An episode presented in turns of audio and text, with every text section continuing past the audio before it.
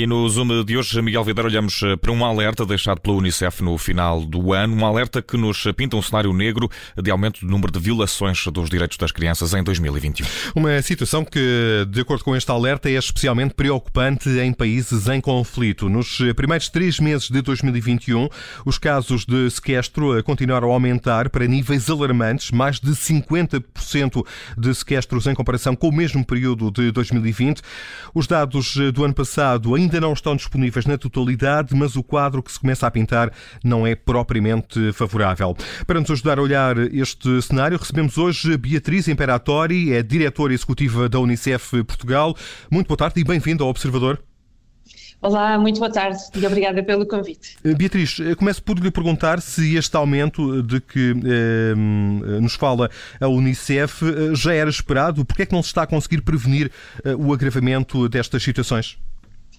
Porque estas situações têm, por um lado, o cumulativo de dois anos, ou seja, nós vivemos 21 na sequência de um ano 2020, que foi o primeiro ano da pandemia, onde já uh, muita coisa aconteceu e muita coisa pouco positiva. Falo não só da pandemia em si, como dos efeitos uh, que foram, das medidas que foram tomadas para, para mitigar os efeitos da pandemia, com um impacto económico grande e um impacto social enorme também, e em algumas situações também as alterações climáticas. E, portanto, nós temos aqui dois anos consecutivos de conjugação de fatores estruturais que vêm uh, interromper aquele que era uma década de ganhos positivos para o desenvolvimento e que uh, estão neste momento a demonstrar que as situações em que as crianças vivem são situações extremamente frágeis, um, o aumento da pobreza, o aumento das, das enfim, da, do do não acesso à educação, do não acesso à saúde, a questão muito importante da saúde mental e depois, noutras situações, as situações de violência agravada, que eram aquelas que estava a referir,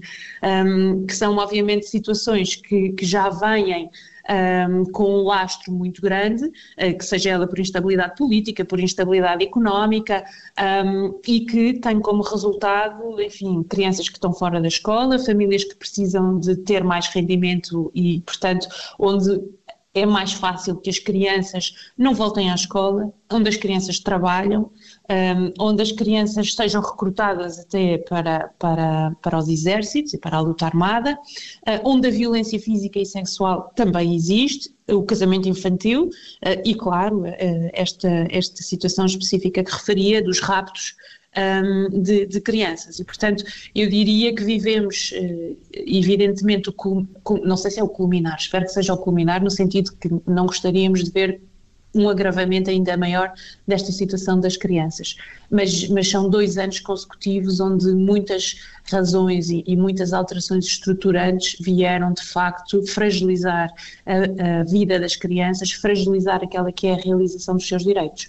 E, e, e, para que compreendamos eh, também um pouco melhor eh, este cenário, quando falamos eh, de, de sequestros e de raptos, qual é a base de, dessa, dessa, desses crimes? O que acontece depois às crianças? São exploradas para trabalho? Muitas vezes também se fala da situação de, de crianças soldado em certas regiões de conflito em África.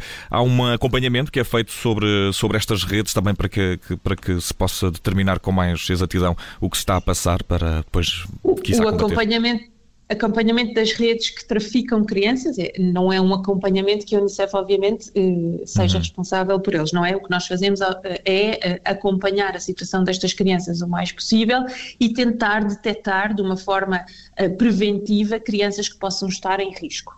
Uh, Dou-lhe um exemplo: crianças que estão, e, e, mesmo isso acontece em Portugal, crianças que possam estar em risco uh, de casar, às vezes nas férias uh, de, escolares acontece que algumas crianças viajam, que não viajam com os pais, que viajam com um avô, ou uma avó, ou uma tia, um, e, e têm determinadas, enfim, situações socioeconómicas, essas crianças podem e devem ser identificadas com antecedência e, obviamente, serem tomadas medidas para que, por exemplo, essa viagem não aconteça e, e, portanto, não voltem casadas. É um exemplo. Um, um, depois, o que tentamos fazer para crianças que uh, voltam, digamos assim, porque uma criança traficada é uma criança que desaparece do radar, não é? Fica invisível. Uhum. Uh, e, portanto, sobre a qual não é fácil agir. Um, agora, há evidentemente crianças que são recuperadas, vou chamar-lhe assim, e sobre as quais a seguir é preciso um trabalho intenso, como por exemplo da reunificação familiar, que nem sempre é fácil, ou seja, voltar a saber quem é a família daquela criança, de onde é que aquela criança veio, se é possível fazer essa reunificação familiar, nem sempre é possível, e portanto trabalhar outra vez nessa, nessa reestruturação ou, ou, reconectar esta criança com aqueles que são os seus laços afetivos, a sua origem, não é? E a sua família para que possa de alguma forma um, ser compensada e continuar a ter uma vida normal e recuperar uh, desses traumas que são grandes, uhum. evidentemente. Uhum. Há aqui um apelo para que sejam adotadas medidas uh, concretas. Uh, no caso dos países que estão em conflito e muitos dos crimes cometidos contra crianças acontecem precisamente nesses países, tem a ONU um, capacidade para intervir nesses locais? Um, a, ONU tem capacidade, muitas vezes, eh, enfim, as Nações Unidas têm também uh, forças de paz nesses territórios. Agora, é evidentemente um esforço que tem que ser feito com as autoridades locais e muitas vezes com as várias partes beligerantes. Ou seja, um, eu costumo dizer, por mais estranho que pareça, na guerra também há regras. Há convenções, há acordos e há direitos que se devem fazer cumprir, uh, independentemente do, enfim, da origem do conflito e da forma que, ele, que, que esse conflito toma. e os direitos das crianças são claramente um, umas dessas áreas que deviam ser sagradas, que todas as partes deveriam cumprir e proteger. E isso não é o que acontece. E, portanto, o, o, o fundamental aqui é fazer um trabalho de colaboração eh, quando possível, com as várias partes envolvidas, tentando que estas regras e esta proteção às crianças seja garantida. Um, não, é, não é um trabalho fácil, é um trabalho, eu diria, um trabalho sobretudo silencioso, de muita resiliência, um, mas que é um trabalho que a Unicef faz. Sim. E, e, a Unicef, eh, Beatriz, eh, esclarece que estes dados eh, de 2021 ainda são provisórios, não estão disponíveis na íntegra, mas recordou que já em 2020 foram cometidas cerca de 26 mil violações, um pouco mais de 26 mil violações graves contra, contra crianças, um total que foi registrado pela ONU. Há ideia de quão mais grave pode ter sido a situação em 2021? Há, há esperança, ou pelo menos uma estimativa de quanto é que a situação piorou, quanto é que a situação se agravou? Um, é, é, muito difícil fazer estimativas. Nós sabemos que a situação que se agravou, uh, posso dizer que, por exemplo, em menos de dois anos, ou seja, falamos em 20, em 19 e 20, mais de 100 milhões passaram, a, 100 milhões de crianças passaram a viver em situação de pobreza. E nós sabemos que Quanto, quanto, maior esta situação, ou mais severa esta situação de pobreza, maior a fragilidade desta criança, e, ou seja, maior a possibilidade de existir violência das mais variadas formas contra ela, e, portanto, de todas essas. Uh, não quero chamar infrações porque infrações parece uma coisa ligeira, uh, mas, mas, todas as coisas que, que falamos lhes podem acontecer. É? Podem ser exploradas sexualmente, podem ser violentadas fisicamente, podem ser eh, obrigadas a casar, podem ser obrigadas a trabalhar, enfim, tudo, tudo isso pode acontecer. E isso nós sabemos, e portanto, se me perguntar, se fizermos a conta, vamos imaginar em 2019 e 20, 2019 e 2020, temos mais 100 milhões de crianças a viver em pobreza. Se acrescentarmos a isto um ano uh, grave também, como foi aquele uh, de 21, aquele que passou, podemos imaginar. Sim. Mas, mas é, uma, é uma referência, é uma estimativa, vale, vale o que vale. Só quando tivermos de facto esses números bem trabalhados é que poderemos saber. Mas sabemos que a situação se agravou e que os números são já demasiado altos.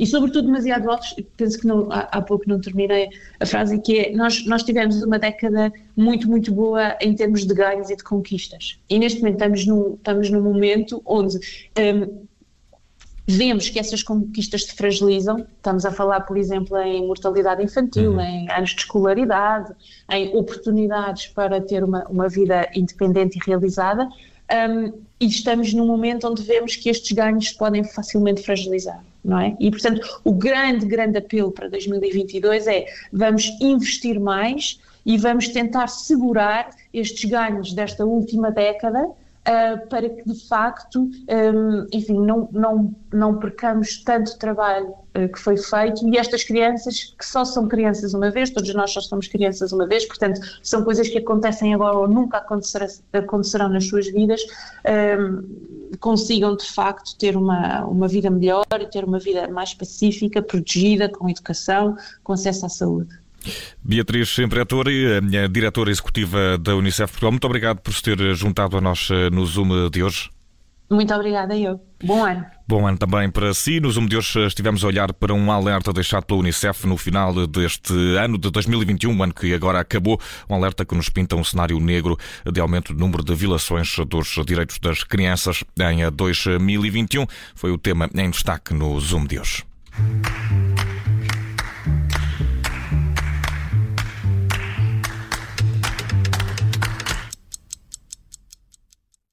Obrigada por ter ouvido este podcast. Se gostou, pode subscrevê-lo, pode partilhá-lo e também pode ouvir a Rádio Observador online em 98.7 em Lisboa e em 98.4 no Porto.